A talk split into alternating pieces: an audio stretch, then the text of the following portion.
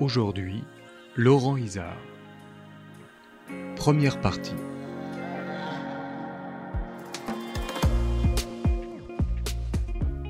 Bonjour à tous, chers auditeurs de France Souveraine.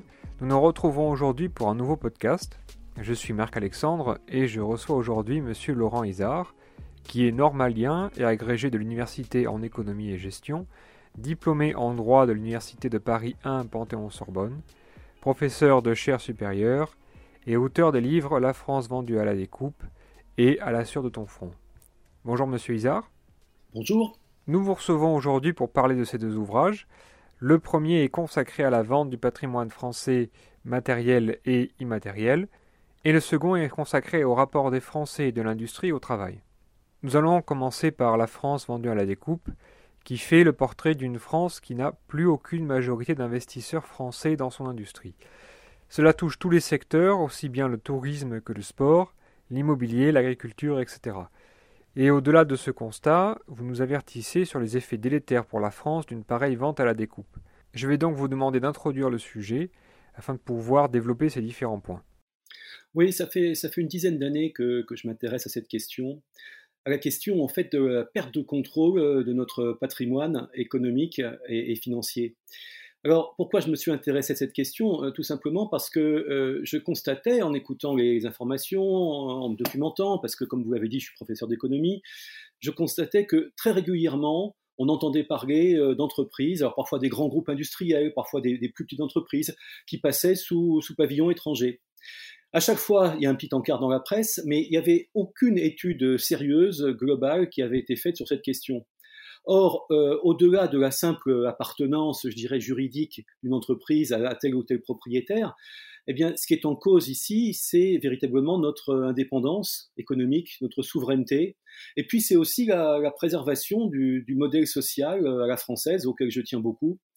Et donc, j'ai essayé de, un peu de rassembler l'information concernant cette perte de contrôle de notre patrimoine. Et je me suis rendu compte que de très nombreux investisseurs étrangers euh, étaient vraiment euh, euh, extrêmement agressifs, souhaitaient s'emparer d'entreprises françaises et notamment des entreprises parmi les plus prestigieuses. Dans certains cas, ça nous arrange bien parce qu'il s'agissait d'entreprises qui étaient en difficulté et, qui ont pu être relancées grâce à cet apport de capitaux étrangers. Mais dans d'autres cas, en réalité, il s'agissait de véritables investissements de prédation et euh, on s'est rendu compte, euh, à propos d'entreprises, de, grands groupes euh, comme Péchinet par exemple, que dès lors que l'entreprise passait sous contrôle étranger, eh bien, elle était découpée en petites unités. L'acquéreur gardait ce qu'il voulait et puis revendait le reste à la découpe sans, aucune, sans aucun problème de conscience, notamment pour les, salariés qui étaient licenciés. Donc j'ai voulu compiler un petit peu tout ça, et plus j'avançais dans mes démarches, plus j'ai trouvé qu'on était dans une situation assez affolante, où globalement nous étions en train de, perdre euh, la mainmise sur notre patrimoine. Alors ce qui est vrai pour les grands groupes est aussi pour les, PME, pour les entreprises de taille intermédiaire. Euh, Nicolas Dufour, le directeur général de BPI France, euh, a par exemple analysé que dans le domaine de la biotech, de la medtech, qui est aujourd'hui très important, 80% de nos jeunes entreprises étaient rachetées par des concurrents étrangers. Dans, dans les cinq ans de leur création. Donc en fait, on perd le contrôle de notre patrimoine et on perd donc notre indépendance économique. Alors, vous avez bien introduit le sujet. Vous avez d'ailleurs abordé un point sur lequel je voulais revenir, qui est l'idée qu'un investisseur étranger qui vient pour reprendre une entreprise en difficulté, c'est un peu l'image d'épinal de l'entreprise en difficulté qui n'a pas les moyens de se relever et qui arrive à retrouver sa santé grâce à son acquisition par un investisseur étranger. Mais vous parlez d'entreprises qui ne sont pas en difficulté financière, qui sont vendues à un concurrent et qui sont, comme vous le dites, vendues à la découpe. Car ces investisseurs peuvent être intéressés par un élément spécifique d'une entreprise, comme un brevet, et peuvent démanteler les entreprises rachetées par la suite. Oui, vous avez entièrement raison de, parler d'image d'épinal, parce qu'effectivement, on, a en tête cette image dans laquelle euh, l'investisseur étranger intervient un petit peu comme le sauveur, euh, qui va préserver les emplois, qui va préserver l'entreprise, qui va permettre euh, de la relancer et puis éventuellement d'assurer sa croissance, notamment internationale. Oui, alors ça existe, ça existe, mais vous savez, dans l'immense majorité des cas, les investisseurs étrangers préfèrent acquérir des entreprises en bonne santé, qui leur permettent euh, de générer du cash rapidement, Hein, ce ne sont pas des philanthropes, ce ne sont pas souvent des investisseurs qui raisonnent sur le très long terme. Donc, il faut un retour sur investissement relativement rapide, si vous voulez. Et euh, moi, j'aime bien prendre des exemples. Si vous prenez l'exemple de la TCOR, par exemple, qui a été vendue dans des conditions, euh, à mon avis, pas très normales aux Américains, eh bien, la TCOR développait, était en train de développer une technologie tout à fait nouvelle, un concurrent du Wi-Fi, pour laquelle les Américains avaient quelques années de retard. Donc, il y a eu un, investissement, il y a eu un intérêt des États-Unis pour la TCOR, et, l'entreprise a basculé dans le giron américain. Voyez Donc, effectivement, chassons cette image d'épinal. Hein, les investisseurs étrangers sont souvent des prédateurs. Pensez-vous qu'un investissement de cette nature par une puissance étrangère peut être vu comme un intérêt géostratégique? C'est-à-dire que priver une nation de l'une de ses importantes filiales ne soit pas innocent moi, j'ai aucune certitude là-dessus, euh, sur l'idée euh, d'une volonté générale d'affaiblissement euh, de puissance étrangère. Par contre, j'ai une conviction, c'est qu'il y a, chez nos amis américains, mais c'est aussi vrai chez les Chinois, il y a une volonté de, de benchmarking, c'est-à-dire d'analyse globale de tout ce qui existe, de tout ce qui se fait dans le monde, et une analyse de l'écart entre la technologie présente localement, aux États-Unis par exemple, et ce qui peut être fait à l'étranger. Et dès lors qu'un écart est détecté, dès lors qu'un retard est détecté, on va essayer de gagner du temps, on va essayer de gagner quelques années et en rachetant l'entreprise étrangère, en captant ses brevets, en captant sa technologie, son savoir-faire, euh, et puis peu importe ce qui arrive pour le, pays euh, cible. Ça, c'est à mon avis, ça devient très secondaire. Moi, je, pense qu'il y a une, volonté, euh, notamment du gouvernement américain, d'analyser tout ce qui peut se faire dans le monde et, une volonté très forte de ne prendre de retard sur rien. D'où un certain nombre d'investissements euh, en France notamment.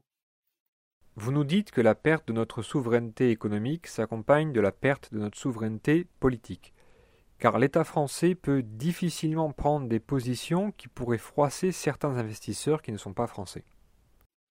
Oui, là encore, je pense que vous avez entièrement raison ma, conviction, si vous voulez, c'est qu'il ne peut y avoir de véritable souveraineté politique si nous n'avons pas de souveraineté économique. Les, deux marchent ensemble, euh, sont étroitement liés, si vous voulez. Euh, il faut se mettre un peu dans la peau de nos dirigeants, hein, qui ont euh, régulièrement des décisions importantes à prendre. Ces décisions, elles ne sont aujourd'hui jamais totalement libres. Ce sont des décisions sous contrainte. Alors pourquoi des contraintes? D'abord en raison de nos engagements internationaux, au niveau mondial ou au niveau européen, mais, aussi parce que nos dirigeants font face à un certain nombre de, pressions, de lobbying, également parce que euh, nous devons tenir compte euh, de, de nos engagements euh, au niveau microéconomique. Nos entreprises sont en partenariat avec des entreprises étrangères. Et puis nous sommes devenus dépendants aussi, hein, dépendants pour l'énergie, dépendant pour un certain nombre de principes fondamentaux pour les médicaments, dépendant euh, des puces hein, euh, qui sont fabriquées principalement en Chine et, à Taïwan. Donc cette somme de dépendance fait que nos dirigeants ne peuvent décider qu'en fonction d'un certain nombre de contraintes, contraintes de plus en plus fortes et de plus en plus lourdes.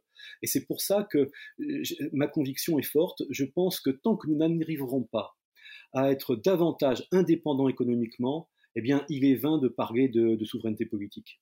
Un autre aspect est la dégradation de l'image de la France à l'international, car la disparition du patrimoine français implique la disparition de la qualité du travail à la française. N'est-ce pas un paradoxe? Alors c'est vrai qu'on a une chance incroyable en France, on bénéficie encore euh, aujourd'hui euh, d'une image extrêmement euh, favorable pour nos produits, et pas seulement les produits industriels d'ailleurs. Hein, l'image globale des, services et des produits français est très forte à l'étranger, partout dans le monde. Et je pense qu'il faut préserver cette image, si vous voulez. Or, quand on voit que euh, nos entreprises les plus connues à l'étranger, euh, entreprises françaises, maintenant produisent de plus en plus à l'étranger, on a du mal à garder ce capital sympathie, si vous voulez.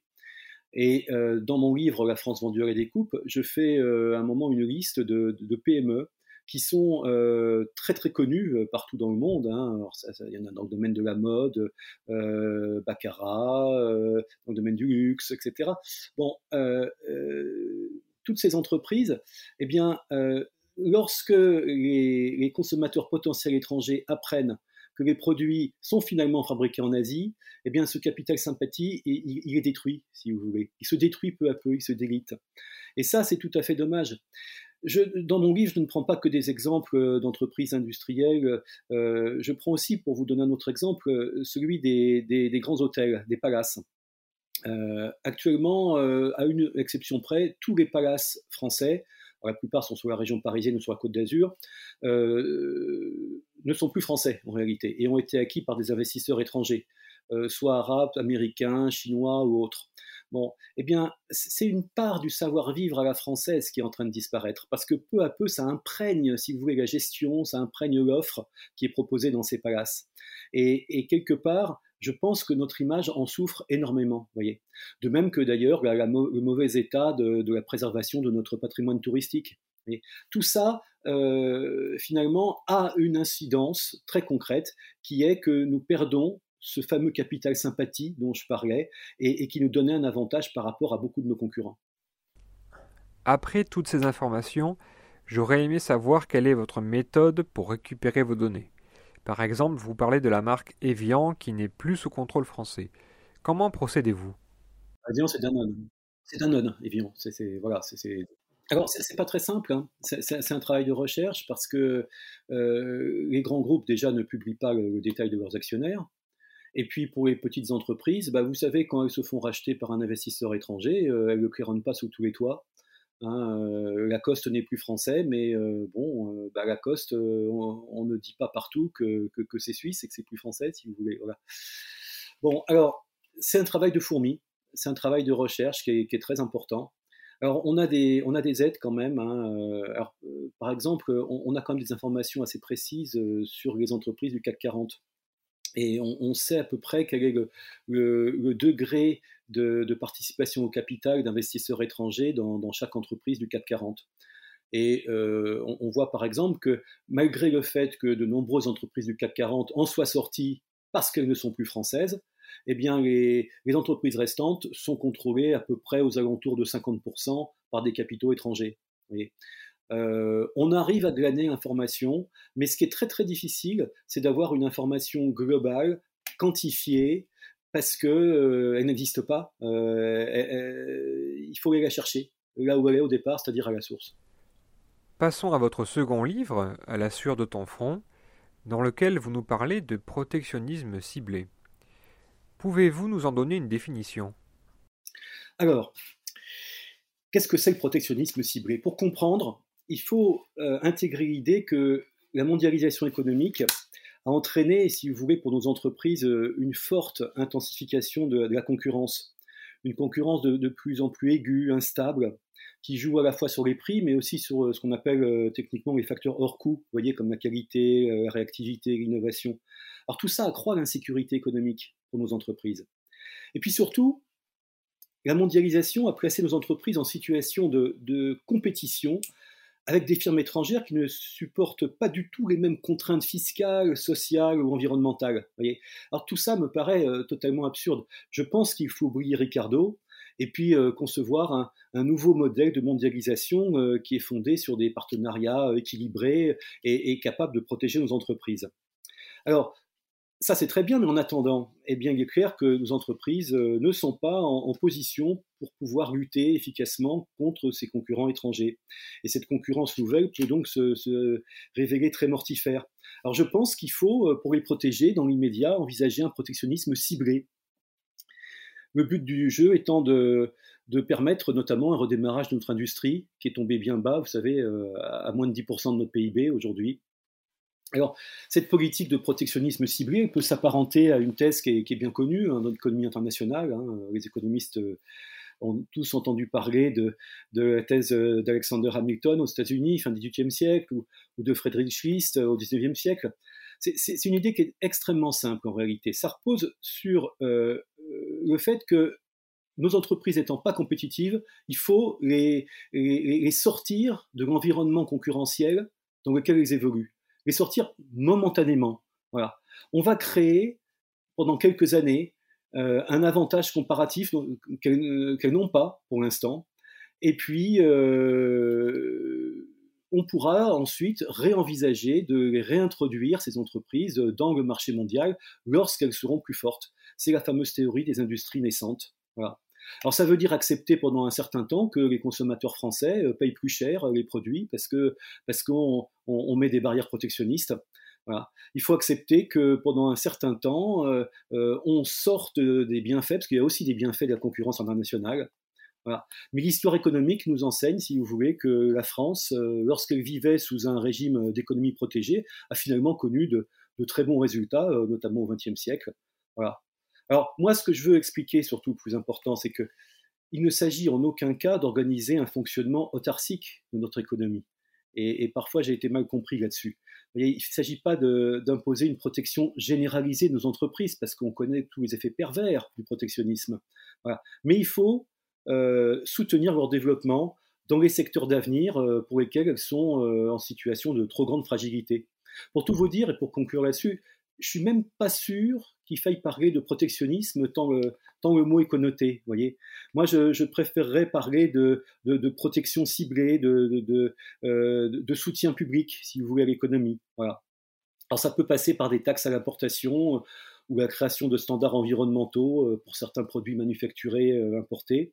Puis en même temps, vous voyez, ça aura un avantage, c'est que ça permettrait de lutter contre le dumping social ou dumping fiscal qui est pratiqué par de nombreux pays ça permettrait même de, répondre à certains impératifs écologiques. Est-ce que la nationalisation peut être une réponse à ce genre de problème? Je, pense, si vous voulez, que la nationalisation peut être intéressante euh, si euh, elle est limitée dans le temps et, et surtout si elle n'est pas générale. Pour une raison très simple, c'est que l'État n'a pas les moyens de soutenir financièrement ou d'être euh, ou de diriger de très très nombreuses entreprises. Mais euh, on l'a vu avec euh, certaines entreprises, notamment dans la construction navale, on a eu un exemple très récent où une, une nationalisation limitée dans le temps pouvait permettre d'avancer dans les négociations, dans les débats, de trouver des investisseurs privés, et ça a permis de, de sauver certaines entreprises. Donc je ne suis pas hostile à l'idée. Voilà mais je pense que ce n'est pas une solution viable sur le long terme et général. Pensez-vous que le modèle économique et social français soit à revoir? Alors ça, c'est une grande question. Moi, je suis euh, perplexe face à cette question du, changement de modèle social et économique, pour une raison, c'est qu'on on, peut dire n'importe quoi derrière cette thématique, si vous voulez, et ça me fait peur. Voilà. Euh, certains, par exemple, parlent de changer le modèle social euh, pour prôner une économie de la décroissance, voyez, qu'ils jugent inévitable euh, afin de faire euh, face aux contraintes écologiques, aux contraintes d'épuisement des ressources naturelles. Voilà. Mais quoi qu'ait pu en dire le, Club de Rome ou le rapport Meadows il y a quelques années, on ne peut pas en sortir. Il y a une relation étroite entre croissance, emploi et création de richesse. Voyez alors moi, c'est pour la raison pour laquelle je préfère me référer à l'idée de, croissance soutenable, c'est-à-dire un, modèle économique et social qui doit permettre de satisfaire les, besoins croissants des générations présentes, sans compromettre la capacité des générations futures à satisfaire les leurs. Pour moi, euh, changer de modèle social, euh, ça voudrait donc dire euh, axer notre démarche sur trois priorités. Un, créer de la valeur, des emplois durables sur le territoire français, très important afin de préserver notre modèle social, puis notre maillage territorial. Deux, réduire l'impact environnemental de l'industrie, répondre aux principaux enjeux environnementaux, bah, c'est important, hein, la décarbonation, la préservation de la biodiversité et autres. Et puis trois, renforcer notre souveraineté euh, économique, on en a parlé tout à l'heure, avec notamment une meilleure euh, maîtrise de nos approvisionnements. Hein, euh, il faut protéger nos technologies clés, euh, il faut euh, que notre industrie puisse respirer sans être dépendante euh, d'importations étrangères provenant de, pays hostiles. Pour moi, c'est ça, changer de modèle social. Pensez-vous que vos propositions soient applicables dans le cadre des traités européens? C'est une bonne question. J'aurais tendance à répondre malheureusement non. parce que moi j'ai mis un certain nombre de propositions dans mon livre notamment qui impliquent de, revenir, si vous voulez, sur euh, un certain nombre d'engagements euh, que nous avons pris à l'égard de l'OMC d'abord, mais aussi à l'égard euh, de l'Union européenne. Et j'ai bien peur qu'un certain nombre de ces propositions que j'évoque, notamment, on l'a dit, mais c'est un exemple parmi d'autres sur le protectionnisme ciblé, se heurtent évidemment au doxa européen. Mais je voudrais faire une remarque qui me semble importante quand même. Il me semble qu'on assiste actuellement à une inflexion des, politiques européennes à l'égard des questions de souveraineté nationale. Vous voyez, par exemple, Bruxelles, qui était hostile à toute mesure visant à restreindre la libre circulation des capitaux, a élargi les possibilités de contrôle par les États des investissements étrangers dans leur pays. Et, ça va même, et Bruxelles va même aujourd'hui jusqu'à encourager ceux qui n'en disposaient pas à créer des dispositifs juridiques de protection des entreprises stratégiques contre les prédateurs étrangers. Vous voyez, c'est quand même relativement nouveau. Euh, autre exemple, le Parlement européen vient d'adopter euh, le projet de cette fameuse taxe carbone aux frontières. C'était impensable il y a quelques années. Voyez. Ce vote ouvre la voie des négociations euh, des eurodéputés avec les différents États membres là-dessus. Donc voilà, moi je pense que bon, il y a peut-être une évolution, mais il ne faut pas oublier que la Commission européenne conserve quand même sa ligne d'une concurrence libre et, et, non régulée. Donc il faut faire attention à ce que les solutions retenues, euh, notamment et certains objectifs euh, environnementaux, ne, renforcent pas notre dépendance économique. Comment pensez-vous qu'il soit possible de rembourser notre dette? Bon, je pense que personne ne pense sérieusement qu'à court terme on pourra rembourser notre dette. Déjà, ça c'est un premier point. Bon, ensuite, euh, c'est vrai que la dette, le coût de la dette aujourd'hui devient dramatique. Et elle a explosé ces dernières années. Et euh, il ne faut pas dire que c'est dû à la crise du Covid ou à la conséquence euh, de, la guerre en Ukraine. Il y a d'autres facteurs qui ont joué. Hein. Nos déficits budgétaires se sont accrus. Et en plus de la dette, on a un déficit euh, de la balance commerciale aujourd'hui qui devient catastrophique, hein, à plus de 10 milliards d'euros par mois. Alors, c'est évident qu'on ne pourra pas vivre éternellement avec de l'argent magique, comme ça a été le cas ces dernières années. Certains euh, évoquent euh, la, possibilité euh, d'une espèce de, plan Marshall, vous voyez, qui, pourrait sauver l'Europe, mais on ne voit pas très bien en réalité d'où viendrait l'argent. Parce que pour un plan Marshall, bah, il faut, un investisseur derrière, il faut un apporteur de capitaux, et, je ne pense pas que les États-Unis aujourd'hui soient, soient, prêts à jouer le jeu. beaucoup moins en tout cas qu'il y a quelques dizaines d'années. Alors c'est vrai que il y a des personnes et il y a des, qui, souhaiteraient éventuellement euh, jouer ce rôle euh, de, sauveur. Euh, voilà. les Chinois, des fonds souverains, par exemple, saoudiens. Mais attention, à chaque fois qu'on a des partenaires extérieurs qui viennent aider, c'est jamais neutre, c'est jamais sans contrepartie. C'est toujours du donnant-donnant, et dans ces négociations, on n'est pas en position de force. Alors, je pense qu'il n'y a pas de miracle à attendre sur le plan de la dette. Ce que je pense, c'est qu'il faut essayer quand même euh, de juguler euh, la dette, c'est-à-dire d'éviter que, malgré la conjoncture qui est mauvaise aujourd'hui, éviter qu'elle ne s'accroisse à l'excès, parce que plus on accroît notre dette, plus on accroît la charge de la dette, et les taux d'intérêt augmentent en ce moment. Et puis aussi, on perd une espèce de crédibilité au niveau mondial. Euh, la note de la France peut être abaissée, on peut être déclassé. Donc tout ça ne joue pas dans le bon sens un minimum de rigueur est donc euh, malheureusement, je pense, nécessaire. Pensez-vous qu'il y ait des politiques, actuelles ou passées, qui ont été à la hauteur de ces enjeux ou d'enjeux similaires? Euh, Honnêtement, non. Euh, si on prend l'exemple de la France depuis, allez, on va dire 40 ans, hein, pour, pour faire large, je pense qu'on insiste réellement à un déclin économique on a beaucoup, euh, si vous voulez, euh, pensé que la solution se trouvait dans l'Union européenne. On commence un petit peu à déchanter aujourd'hui, et puis on se rend bien compte que, les intérêts de nos voisins allemands ne sont pas forcément les mêmes que les nôtres. Euh, je, pense qu'on a laissé filer notre industrie. Hein, on était, il, y a, 40 ans, à 6 millions de salariés dans l'industrie. On en a moins de 3 millions aujourd'hui. Euh, je pense qu'en France, on est peut-être là-dessus davantage responsable que nos voisins, parce que je me permets de rappeler qu'en Allemagne, l'industrie représente encore plus de 20% du PIB, mais c'est le cas aussi en Italie, c'est le cas dans les, pays nordiques. Alors qu'en France, comme je disais tout à l'heure, on est descendu à, 10% du PIB. Euh, je pense que on a un, chômage euh, qui, aujourd'hui reste dramatique, alors que le gouvernement euh, n'arrête pas de dire que, est, le chômage est en train de baisser, que c'est fantastique. Si on additionne les différentes catégories euh, B, C, D, eh bien, on s'aperçoit que, le chômage touche encore, soit le chômage, soit la grande précarité, touche aujourd'hui un Français sur quatre. C'est, totalement inacceptable, voyez. Alors non, je pense que les politiques n'ont pas été à la hauteur des enjeux. Je pense qu'on n'a pas voulu véritablement prendre en compte tous les paramètres qu'il aurait été nécessaire de prendre en compte. Je pense qu'on a eu tort de, laisser filer le, nucléaire, alors qu'aujourd'hui, euh, la contrainte énergétique euh, risque de, sabrer notre euh, fragile relance économique, industrielle. voyez? Moi, je ne vois pas beaucoup de mesures très positives d'ampleur qui ont été prises ces dernières années et qui, et qui vont dans le bon sens. Pouvez-vous nous expliquer pourquoi vous en êtes venu à vous intéresser d'abord au patrimoine des Français et ensuite au travail des Français? Bien parce que je pense que les deux sont liés, figurez-vous. Je pense que euh, lorsqu'une entreprise est, rachetée par des investisseurs étrangers, très souvent, et j'ai pu le constater personnellement dans mes études, on constate une inflexion euh, du management dans ces entreprises. Et je peux vous garantir que le management à l'américaine ou le management euh, à la chinoise est, est, souvent beaucoup plus dur à l'égard des salariés et remet en cause, je dirais, le, le modèle de management à la française, qui est quand même euh, plutôt protecteur, je pense, pour les salariés.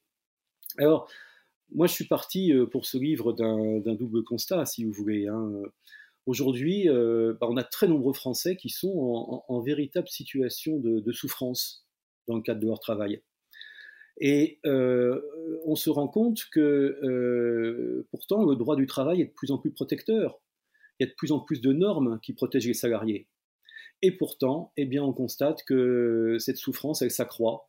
On constate que le nombre de maladies professionnelles euh, ne diminue pas, que le nombre d'accidents du travail euh, ne diminue pas. les suicides en entreprise, euh, ça, continue d'augmenter. Donc il y a vraiment un paradoxe. Et, j'ai voulu essayer dans ce livre d'expliquer pourquoi. Pourquoi, alors que l'environnement juridique est de plus en plus favorable aux salariés, finalement, pourquoi on a cette souffrance au travail qui, continue? Et alors, il y a eu beaucoup de littérature là-dessus, hein, euh, de la part des économistes, euh, des, des, psys, euh, des, spécialistes de, management. mais finalement, il me semble que à chaque fois, on étudie cette souffrance de façon tout à fait endogène.